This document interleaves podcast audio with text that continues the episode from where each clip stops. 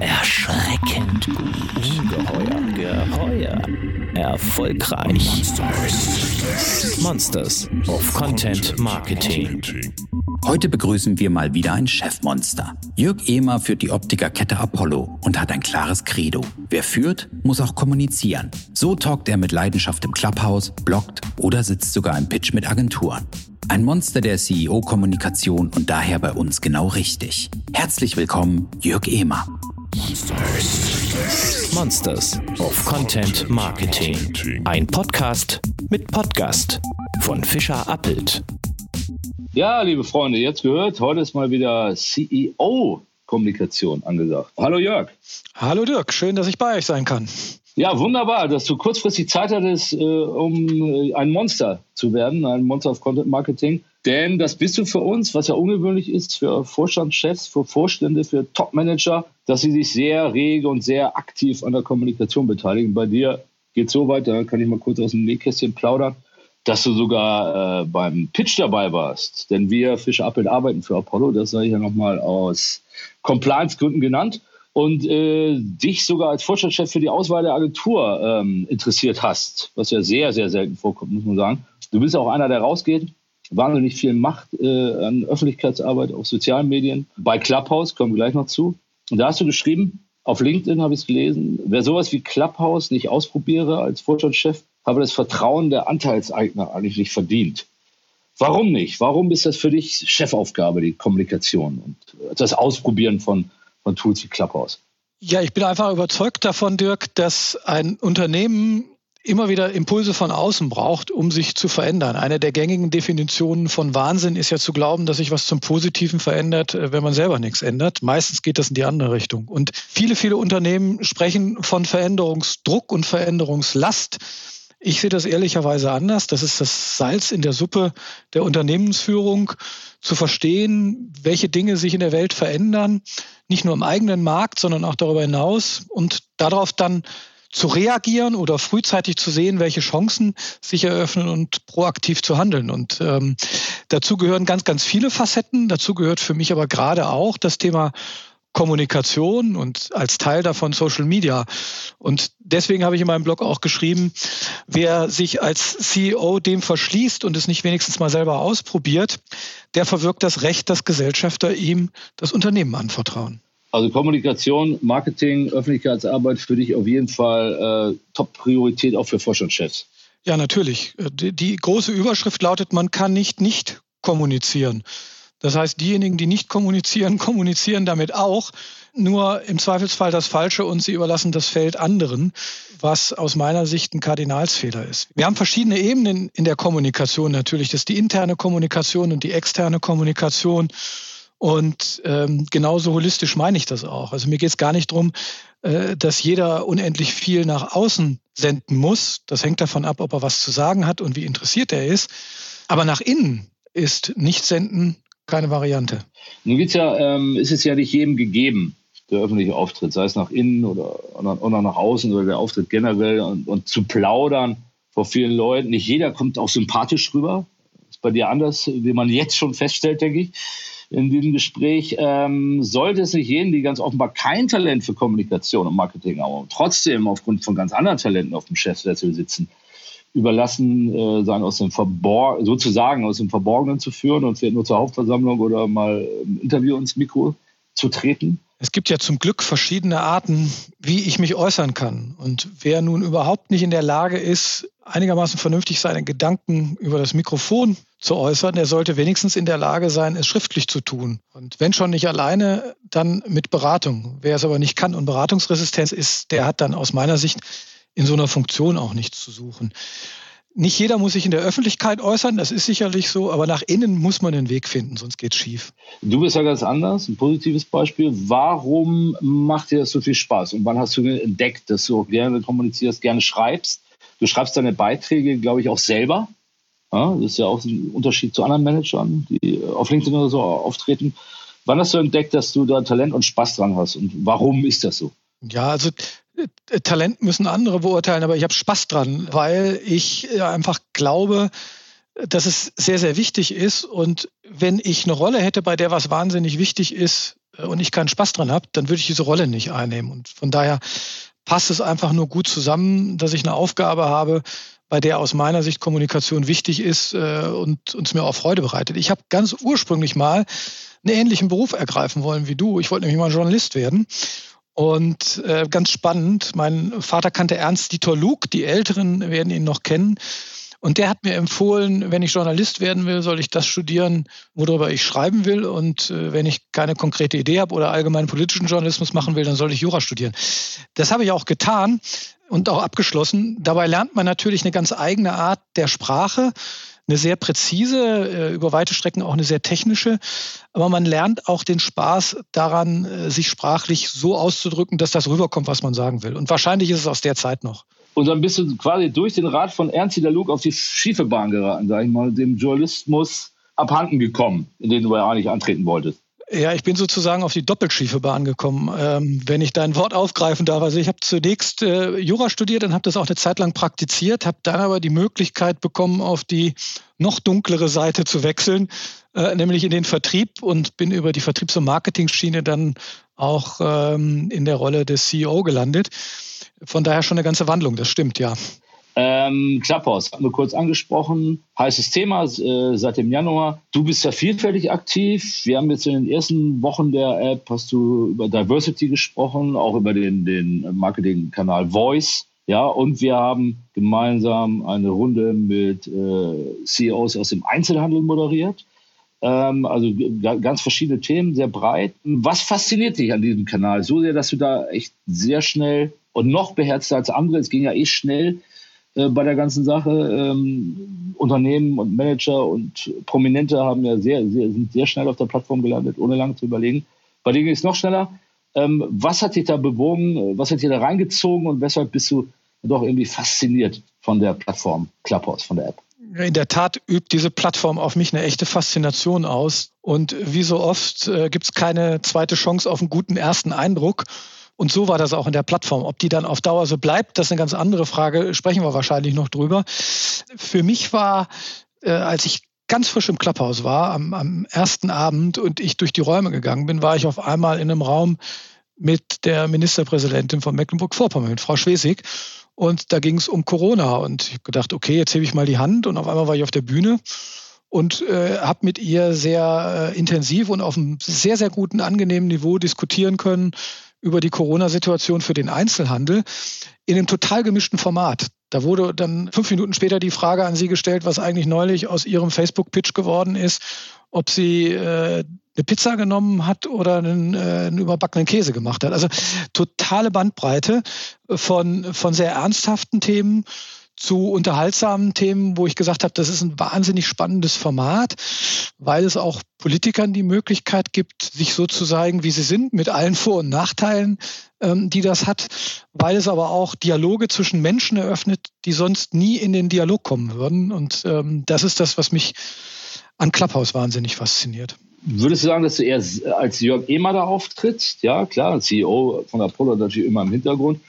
Oder im Dienst des Unternehmens? Sprich, erreichst du persönlich der Menschen oder hat auch Apollo eine Chance aus deiner Sicht, äh, große Möglichkeiten ähm, auf Clubhouse mit verschiedenen Stakeholdern, gar mit Kunden, Fragezeichen, in Kontakt zu treten? Also mir ist natürlich klar, wann immer ich irgendwo auftrete und zu erkennen gebe, was ich mache. Äh, ich meine, die normalen äh, Zuhörer beim Clubhouse haben ja keine Ahnung, äh, wer hinter dem Namen Jörg Emer steckt und was meine berufliche Funktion ist. Aber wenn ich das zu erkennen gebe, dann ist mir natürlich klar, dass ich nicht nur für mich selber stehe ähm, und für das, was mich persönlich bewegt, als äh, Mensch, als äh, Vater, als Ehemann oder was auch immer, sondern auch für das, was das Unternehmen bewegt. Und von daher ist es immer eine, eine gemischte Rolle für mich. Die zweite Frage oder der zweite Teil deiner Frage war, bietet sowas auch eine Chance fürs Unternehmen? Äh, in mehrfacher Hinsicht ja, teilweise ist es schon klar, teilweise noch nicht. Was meine ich damit? Ich bin davon überzeugt, dass ein Unternehmen gerade in Social Media neben der äh, klassischen Kommunikation über die Unternehmenskanäle immer auch wirkt über die Botschafter dieses Unternehmens. Und jeder, der sich für das Unternehmen zu erkennen gibt und dort Dinge postet, der ist dann ein Botschafter des Unternehmens. Insofern, aus dem, was ich eben gesagt habe, leitet sich ab, Wenn ich da was sage, habe ich immer die Möglichkeit, natürlich auch Menschen zu zeigen, was sind die Werte des, äh, in dem Falle CEOs des Unternehmens, ähm, aber auch was sind die Werte, die wir uns als Unternehmen vorgenommen haben, die für uns wichtig sind. Zum Beispiel bei einem Talk über das Thema Diversity. Unklar ist, letzter Satz dazu, inwieweit Unternehmen die Möglichkeit haben, sich dann auch tatsächlich als Unternehmen zu positionieren. Da ist mein Eindruck, dass Clubhouse selber noch nicht so wirklich weiß, was es will. Ja, das wäre die Frage. Ähm, Themenspektrum ist breit, aber wir haben oft so Metathemen. Diversity ist ein Thema, äh, gesellschaftliche Themen häufig. Häufig geht es ja auch darum, äh, was ist Clubhouse, wie langlebig ist das? Auch das wird natürlich viel selbstreferenziell diskutiert. Die Frage ist ja, könntest du dir vorstellen, dass ihr da, und das muss ja nicht immer du sein, sondern natürlich auch andere Apollo-Kollegen, Kollegen, ähm, auch mit Kunden quasi nutzwertig in Kontakt tretet, wo über Brillen, über Arbeit im Homeoffice etc. gesprochen wird, aus einer Art Ratgebersicht. Eine Sprechstunde quasi auf Clubhouse. Das wäre ja ein direkter Kundenbezug sozusagen. Ja? Könntest du dir sowas auch vorstellen? Oder ist dafür dann doch die falsche Plattform? Ich sag mal, absolut kann ich mir das vorstellen. Das müsste natürlich professionell moderiert sein, weil eins ist auch klar, bei aller Mühe, die wir uns geben, bei äh, einigen 10.000 Kunden, die wir am Tag im Laden haben oder 100.000, ähm, da geht natürlich auch was schief. Äh, wenn das am Ende des Tages dann das Mods-Forum ist, wo jeder sein individuelles Problem vorträgt, was es gibt, äh, dem wir auch gerne Rechnung tragen, aber dann, dann hilft das außer der Problemlösung nicht weiter. Das ist auch schon wichtig, aber dafür gibt es andere Kanäle. Wenn man diese Klippe überspringt, kann ich mir das sehr gut vorstellen, ja. Bislang sieht es ja so aus, dass der Umgangston sehr gepflegt ist. Von daher kann man ja vielleicht Hoffnung haben. Oder ist es eher so in der Anfangszeit und wird nicht übertragbar auf die Long Distance? Ich hoffe, dass das so bleibt. Ich befürchte, dass sich das äh, verändern wird und dass die Frage nur ist, wie stark. Wenn man spaßeshalber mal in US Foren reinklickt oder in, in äh, US-Talks reinklickt, dann hat man da teilweise schon ein völlig anderes Niveau als das in Deutschland im Moment der Fall ist. Clubhouse wird ja auch vorgeworfen, dass es elitär ist und nur fürs Bildungsbürgertum ist. Da ist in Grenzen was dran, sage ich mal, aber auch wirklich nur in Grenzen. Aber in dem Moment, wo es breiter wird, sammelt sich die normale Gesellschaft in ihren normalen Anteilen und dann werden sicherlich auch diejenigen sich einen Weg bahnen, die wir ansonsten in Social Media auch sehen und die dort die Stimmung vergiften. Nur ganz kurz zurück, weil ich es interessant fand, auf den Talk mit der äh, Frau Schwesig. Hattest du dich da sozusagen zu erkennen gegeben, dass du CEO eines Unternehmens bist von Apollo oder bist du einfach nur als Jörg Fragesteller oder Diskutant gewesen? Man sieht ja in der, in der Bio, was ich mache und äh, ich habe der Fairness halber, das ist, denke ich, auch nur in Ordnung, das Visier runtergeklappt und habe gesagt, dass ich Verantwortung für ein größeres Handelsunternehmen trage. Das reichte dann auch. Ich beobachte bei vielen Bekannten, dass sie doch sehr, sehr viel Zeit auf Clubhouse verbringen. Also andere 24 Stunden, abzüglich 24 Stunden Schlaf oder so. Ähm, wie ist bei dir? Wie oft bist du drin? Mehrmals am Tag? Fehlt nur alle paar Tage? Wie ist da dein, dein, Mit, dein Mitmachen oder dein Konsum bisher? Also ich bin in der Tat jeden Tag drin und durchaus auch mehrfach, aber ernsthaft drin bin ich eigentlich nur abends und am Wochenende, weil ich tagsüber andere Prioritäten habe, Schrägstrich mir die Zeit nicht nehme. Mhm. Ähm, das hängt aber sicherlich auch ein gutes Stück weit mit der aktuellen Situation zusammen. Äh, mag aber sein, wenn ich irgendwas super Spannendes sehe, wo ich glaube, dass es äh, für mich wichtig ist, dass ich dann spontan auch länger drin bleibe. Aber das gab es bisher nicht, weil viele spannende Themen auch abends sind.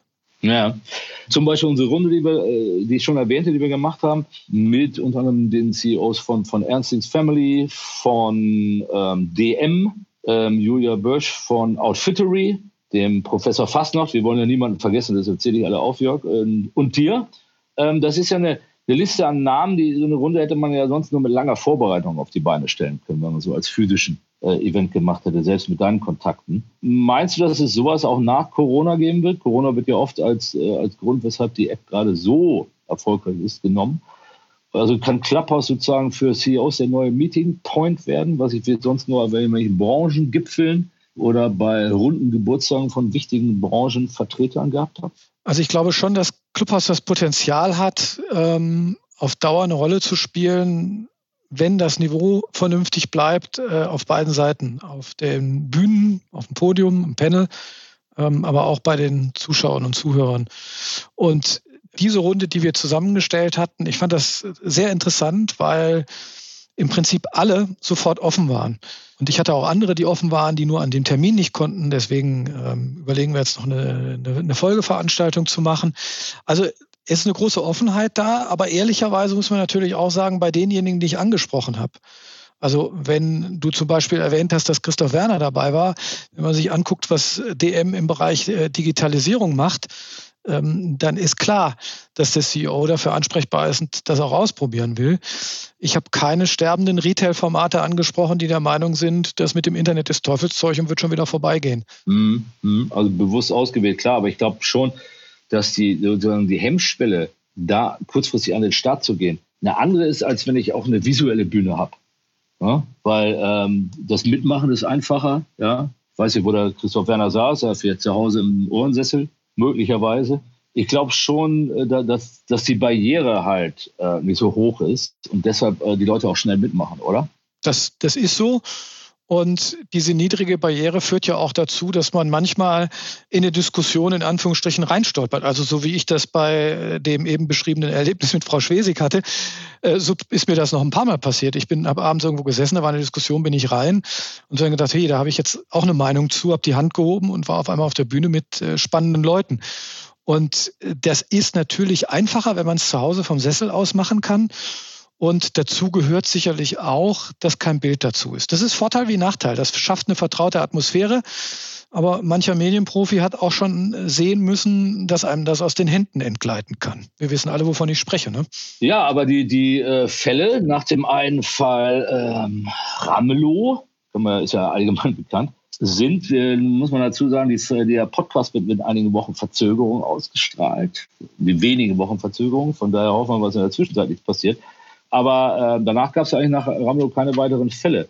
Meinst du, dass sich die Leute dann schon zurückgehalten haben nach diesem Skandälchen, nenne ich es mal, oder gar nicht mehr reingekommen sind? Und das hat vielleicht Auswirkungen schon gehabt? Oder ähm, was ist der Grund dafür, dass wir eigentlich keine weiteren Geschichten gesehen haben? Also das hat natürlich Auswirkungen gehabt und nicht nur die, dass Herr Ramelow erstmal äh, anderthalb Wochen abstinent war und dann erst wieder reingegangen ist. Manch einer wird sich äh, überlegen, ob er überhaupt sich in dieses Forum begibt und andere, das kann man ganz klar sehen, ähm, nehmen diese, diesen Clubhaus so ein bisschen den Geist des Anfangs und des Aufbruchs, indem sie im Prinzip nichts anderes machen, als tradierte Medienformate dahin zu übertragen. Also äh, ich suche mir äh, jungen Politiker der Jungen Union, die einen Clubhouse Room öffnen und dann werden dort Politiker befragt und auf die Bühne kommen auch nur diejenigen, die sich äh, nett äußern, weil man sie kennt und das weiß. Das sieht man auch. Aber man sieht trotzdem auch das, was äh, Clubhouse so faszinierend macht, nach wie vor, dass Politikerinnen und Politiker äh, und auch äh, Menschen, die in jeglicher Form im öffentlichen Leben eine besondere herausgehobene Rolle haben, sich dort reinbegeben und ganz normal reden und auch offen sind für den Dialog mit allen, die da sind. Und das ist ja das, was es ausmacht. Ähm, als Chef von einem doch bekannten Unternehmen achtet man ja auch drauf, was man auf so einer Plattform sagt, egal um welches Thema es geht. Also nicht nur bei der Retail-Runde, sondern natürlich auch bei so Themen wie Diversity oder Marketingkanäle. Muss man sich schon aufpassen, dass man nicht verleitet wird, sich so ein bisschen in so einer äh, Kuschelrunde wohlzufühlen ähm, und dann mal ein bisschen aus dem Nähkästchen zu plaudern, sondern sich immer wieder äh, vergegenwärtigen muss, ähm, dass das ja hier Öffentlichkeit ist mit vielen Zuhörern und so weiter. Äh, besteht die Gefahr da, dass man den Kreis doch intimer einschätzt, als er eigentlich ist? Die Gefahr besteht sicherlich. Die Frage ist dann nur, was ist denn die Konsequenz daraus? Also der saloppe Spruch, ich sage lieber die Wahrheit, weil ich mir zu dumm bin, mir zu merken, wen ich belogen habe, der gilt natürlich. Ja, aber der gilt natürlich auch digital, äh, wie in jedem Dialog. Das heißt, äh, wenn ich versuche, irgendeine Geschichte zu erzählen, die ich nicht glaube, dann kann ich das eben nur bedingt durchhalten. Und wenn ich dann in eine Situation komme, wo ich mich unbeobachtet fühle und meine eigene Meinung sage, die ich eigentlich in Anführungsstrichen habe, dann wird es natürlich schwierig. Aber diejenigen, die authentisch sind und zu dem stehen, was sie sagen, bei denen ist das Risiko auch kleiner, will ich mal sagen, dass wirklich was völlig daneben geht. Man gerät, glaube ich, ins Plaudern leichter, weil man es hat doch eine Runde, in der man sich wohlfühlt. Ja, man hat jetzt schon mal optisch keine Bühne, sondern sitzt wieder zu Hause und geht man natürlich gleich ins Plaudern. Und so kommen aus meiner Sicht auch so, so Ramelow-Äußerungen zustande. Ne? Man plaudert dann ein bisschen aus dem Nähkästchen und geht viel tiefer ins Detail, als man eigentlich vorhatte. Ne? Ähm, das ist ja eine Gefahr auch dabei, dann viel mehr Preis zu geben, äh, aus einer Laune, die vielleicht auch entsteht, heraus, als man eigentlich, äh, als man eigentlich normalerweise macht. Ne?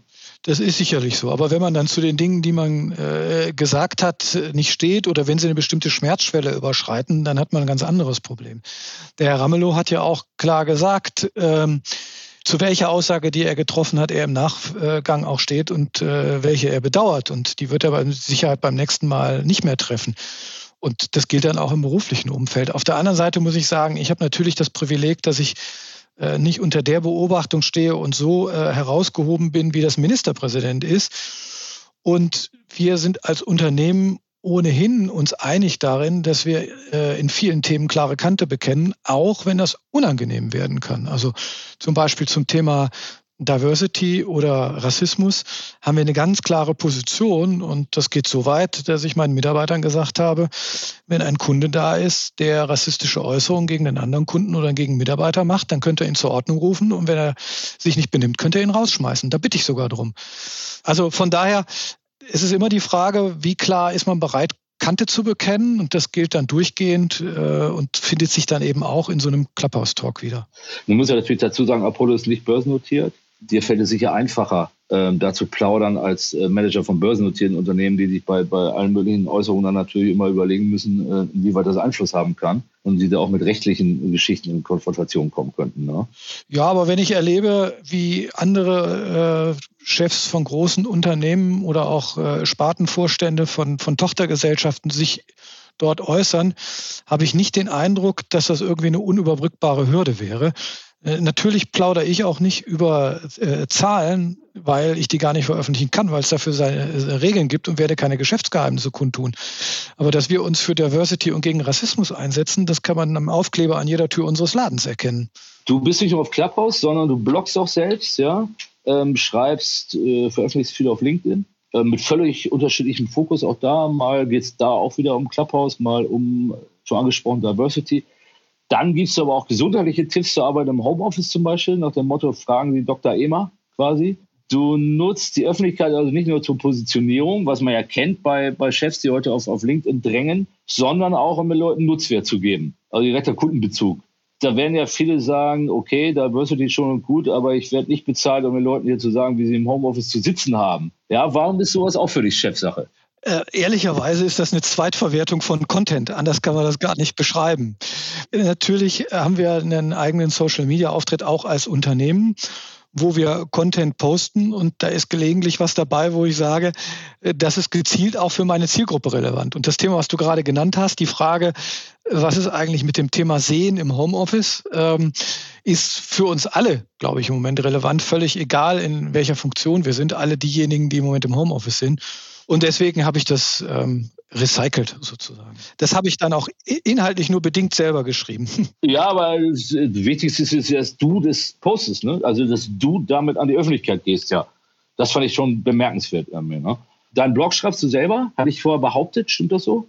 Ja, das stimmt so. Ähm, bis jetzt habe ich in der Tat jeden Beitrag selber geschrieben. Ich habe das große Vergnügen, und das tolle Backing einer ausgezeichneten Marketingchefin, die das redigiert. Äh, meistens äh, ist gar nicht so viel drin. Ich sage dann immer, guck nochmal, es ist wirklich nichts mehr. Ähm, also das heißt, da guckt schon noch jemand drüber, aber ich schreibe es alles selber und es sind auch die Themen, die mich bewegen. Das mache ich jetzt seit vielen Jahren so. Stelle aber witzigerweise oder interessanterweise auch fest, dass sich das Konsumverhalten deutlich verändert hat durch LinkedIn äh, vor allen Dingen und wahrscheinlich auch gesteuert durch Facebook vorgelagert, ist die Bereitschaft von Menschen, längere Texte zu lesen, deutlich kürzer. Und auf LinkedIn kriegt man auch, wenn man einen Preis gewonnen hat und den postet, deutlich mehr Feedback, als wenn man sich differenziert mit irgendeinem Thema auseinandersetzt. Das sehe ich auch beim Blog. Ja, obwohl äh, das ist der sogenannte snackable Content, wie es bei uns gerne in der Branche heißt, ja. Bloß ich sehe schon auch bei unseren Kunden, der Trend, äh, auch Longreads und längere Analysen auch für LinkedIn zu verfassen, was ja oft dann auch die Agentur macht, also wir. Also obwohl die Erfahrungen so sind, dass Snackable mehr honoriert wird durch Interaktion, zieht sie Kunden dann doch zumindest zu, bei LinkedIn zu längeren Darstellungen auch. Ja, ich mache das auch gelegentlich. Das ist aber ehrlicherweise so, weil ich mir die Narrenfreiheit nehme zu sagen, ich möchte mich nicht auf das Snackable-Format reduzieren lassen. Und wenn ein Thema komplexer ist, dann äh, bin ich auch nicht gewillt, das über zu simplifizieren. Das ist auch ganz spannend. Ähm, mein Blog da, wo ich den poste, dann kriege ich immer ja auch ein Feedback, wie gut der lesbar ist und Vorschläge, wie ich ihn besser lesbar machen kann. Und äh, selbst da bin ich so arrogant, mich dem zu verschließen und sage, nein, ich habe das bewusst so formuliert und ich möchte jetzt keine Zwischenüberschriften und äh, drei Sätze aus dem anderen machen, einfach weil da ein Sinn hintersteckt. Also von daher, das ist schon so, es wird aus meiner Sicht weniger beliebt, aber das heißt ja nicht, dass diejenigen, die gerne sich anders ausdrücken möchten und was zu sagen haben, es nicht trotzdem tun. Und es gibt immer noch genug, die es spannend finden. Weiteres ähm, Trendthema neben Clubhouse, Podcast seit längerer Zeit. Macht ihr da eigentlich auch was oder habt ihr äh, davon bislang die Finger gelassen? Nee, ist nicht wirklich unser Thema. Und äh, ich sage auch ganz ehrlich, es ist das ganze Thema, über das wir sprechen, wenn es um die Unternehmenskommunikation geht, ist auch nicht mein Ressort. Ich habe ein super Team, das sich darum kümmert. Und äh, ich bin auch äh, zutiefst äh, ein Anhänger der These, dass es nicht um die HPO geht, also um die Highest Paid Opinion, sondern dass Fachleute den Job machen sollen. Und äh, wir haben jemanden, der sich um Social Media kümmert. Äh, und der muss mit Spezialisten zusammen sich überlegen, was für uns die beste Kommunikationsstrategie ist. Und äh, da rede ich auch nur bedingt rein. Ich habe eine super Marketingchefin, wie ich gesagt habe. Ähm, es geht nicht darum, dass ich alles kann und alles weiß. Ähm, bloß beim Thema Podcast ist die Vermutung natürlich nahe, dass jemand, der sich äh, sehr professionell auf Clubhouse schlägt und da Freude dran hat, ähm, auch Interesse haben könnte, im Podcast was zu machen. Ne? Ja, es ist mehr so die Frage, kann man irgendwie alles machen? Und ich äh, bin eh schon immer an der Grenze, dass ich das Gefühl habe, jetzt kommt das Privatleben wegen, äh, nicht wegen des Jobs, sondern wegen Social Media zu kurz. Ja. Von daher, man kann einfach nicht alles machen. Ja, ich habe eine Zeit gehabt, wo ich auch relativ wenig geblockt habe, einfach weil, weil ich die Ruhe dafür nicht gefunden habe, äh, am Wochenende mich mal eine Stunde oder zwei äh, hinzusetzen und was zu schreiben. Und es gibt auch Phasen, wo ich in LinkedIn mehr poste oder weniger. Das hängt mit den Anlässen zusammen, aber auch äh, mit dem, was gerade im Unternehmen passiert und wie ich anderweitig in Beschlag genommen bin. Ich glaube übrigens Facebook, was wir noch gar nicht gestreift haben, ist auch nach wie vor eine total spannende Plattform. Ähm, wir, wir, beobachten es ja eh. Ähm, wenn neue Plattformen dazukommen, wie jetzt Clubhouse, fallen die alten ja nicht weg. Wir haben ja so eine wahnsinnige Kanalvielfalt, die natürlich für, für viele, vielerorts auch zum Time-Management-Problem dann irgendwann wird. Ne? Weil ähm, die Kanalvielfalt wächst ja nicht unbedingt äh, mit den Budgets oder dem Personalstamm, die ich zur, zur Verfügung habe. Ne? Ähm, also muss man sich auch überlegen, äh, wie geht man auf Clubhouse vor? Ich glaube, dass generell das Thema ähm, Zeit, wie viel Zeit investiere ich in einzelne Kanäle, noch eine größere Herausforderung wird, wenn diese App sich durchsetzt. Ne? Das glaube ich auch. Kleiner Themenschwenk am Ende zum Thema unserer Zeit. Ja, darum ging es auch bei uns ein bisschen, ähm, natürlich stark in dem Retail-Talk, den wir hatten, im Chef-Talk, äh, Corona. Wenn man sich die Corona-Kommunikation jetzt mal anschaut, wie gehen die einzelnen Unternehmen nach draußen, die einzelnen Handelsketten seit Beginn der Pandemie? Ähm, wie macht sich die Branche da? Was würdest du sagen? Steht sie gut da in diesen doch für einige Bereiche des Einzelhandels sehr schwierigen, existenzbedrohenden Zeiten? Gemischtes Feedback aus meiner Sicht. Die größte Herausforderung des Handels ist, dass es den Handel überhaupt nicht gibt. Also der Handel besteht aus den äh, kleinen eigenständigen Händlern, aus äh, großen Ketten, aus Franchise-Systemen, äh, aus Pure-Playern, aus Omnichannel-Anbietern, aus Teleshopping und ich weiß nicht was. Und äh, die Interessen sind im höchsten Maße auch heterogen. Manche Händler sind froh, dass sie als systemrelevant eingestuft sind und weiterverkaufen können, der berühmte Lebensmitteleinzelhandel. Äh, manche halten sich sehr bedeckt, weil sie wissen, dass sie einen deutlichen Vorteil haben, weil sie auch über den Lebensmitteleinzelhandel hinaus ihr Sortiment verkaufen können in manchen Bereichen. Und andere sind in der Situation, dass sie abgeschlossen sind und um die Existenz kämpfen. Dann wird der Ton natürlich auch äh, aus nachvollziehbaren Gründen etwas rauer und bissiger. Und deswegen gibt es äh, aus meiner Sicht nicht das eine Sprachrohr des Handels, was ein bisschen schade ist.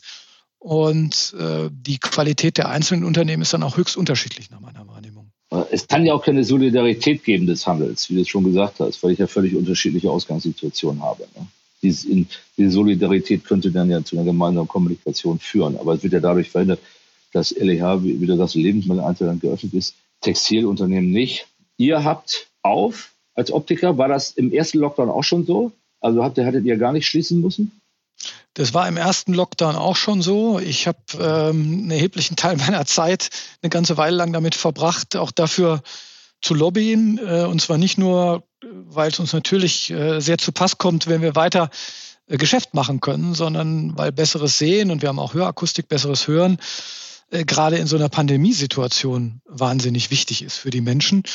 Und äh, das zeigt sich dann an einem, an einem kleinen Beispiel. Wir haben pro bono gesagt, alle Krankenhäuser, wenn euer Personal Probleme mit dem Sehen hat, äh, wir holen kostenlos eure Brillen ab und reparieren sie oder besorgen euch eine neue, damit ihr euch um die Menschen kümmern könnt.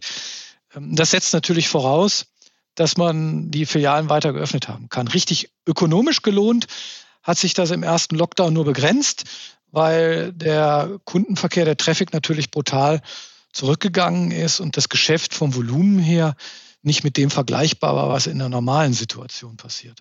Also die Leute haben doch, ja, Angst ist ein starkes Wort, aber ein bisschen Skepsis gehabt, zum Optiker zu gehen und lieber mal das Ganze verschoben auf die Nach-Lockdown-Phase.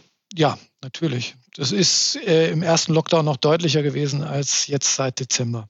Ja, jetzt zieht sich der Lockdown ja auch recht lang und da will ja auch niemand, also da kann ich ja als, als, äh, als Brillenträger nicht von Dezember bis, zu, bis Ostern warten, oder? Dann irgendwann muss ich halt doch zu, zum Optiker gehen. Ne? Genau so ist das. Und äh, das ist ja auch der Grund, warum wir da sind. Wir stellen fest, ähm, haben auch eine Studie dazu gemacht, die das belegt, dass ein erheblicher Anteil der Deutschen feststellt, dass durch das Homeoffice gefühlt die Sehfähigkeit äh, beeinträchtigt wird, dass Augenbeschwerden da sind. Und ähm, dann sind natürlich diejenigen, die dabei helfen können, gern besuchte äh, Partner. Und so haben wir relativ viele Kunden, die auch mit dem Thema Bildschirmarbeitsplatzbrille im Moment kommen, die gerne, selbst diejenigen, die gar keine Sehprobleme haben, sagen, ich hätte gerne eine Blaufilterbrille um die belastenden äh, Wellenlängen aus dem Licht des Computers rauszunehmen und so. Also da ist schon eine Menge Bedarf im Moment. Ja, wir hatten ja am Anfang auch die Zeile gemacht, Sonnen Deutschland erblindet und tut nichts dagegen. Ja, aber inzwischen tun die Leute ja zumindest mehr dagegen. Jörg, wenn ich dann Schilderung Glauben schenken darf. Ja, es ist Bewegung drin, aber noch immer ist es so, der Deutsche ist ein Arztmuffel und äh, kümmert sich nur bedingt um seine Gesundheit und das gilt für den kompletten Körper und leider auch um die Augen. Man sollte spätestens alle ein, zwei Jahre zu einem Sehtest gehen und nicht jeder macht das und stellt deswegen gar nicht fest, was passiert. Wir haben eine spannende Studie mal gemacht, wo wir festgestellt haben, dass der überwiegende Teil der Autofahrer ein Problem hat, weil er eine Brille bräuchte und keine hat äh, oder eine hat, die nicht mehr passt und lange nicht mehr da war. Und das ist natürlich nicht nur ähm, eine Frage der Bequemlichkeit oder dass die Augen ein bisschen brennen, sondern da geht es dann in die Sicherheit und spätestens da hört der Spaß dann auf. Gut, liebe Leute, liebe Hörer, die ihr alle hervorragend hören könnt, um den Monster zu folgen. Falls mit dem Sehen nicht so prall ist bei euch, ihr das Gefühl habt, ihr leidet im Homeoffice, ab zum Optiker. Mit diesen Worten möchte ich schließen. Vielen Dank, Jörg. Hat mich sehr gefreut, dass du da warst. Tausend Dank, Dirk. Hat mir auch Spaß gemacht. Vielleicht bis bald auf Clubhouse. ja, ich würde mich freuen. Ähm, ja, schaut auch alle gerne auf Clubhouse vorbei bei Jörg Emer. London Retail Talk lohnt sich und äh, ich verbleibe bis zur nächsten Ausgabe der Monsters of Content Marketing. Bis dann. Tschüss. Bis zum nächsten Podcast mit Podcast für weitere Monsters of Content Marketing. Schaut nicht unters Bett, schaut unter www.fischerappelt.de.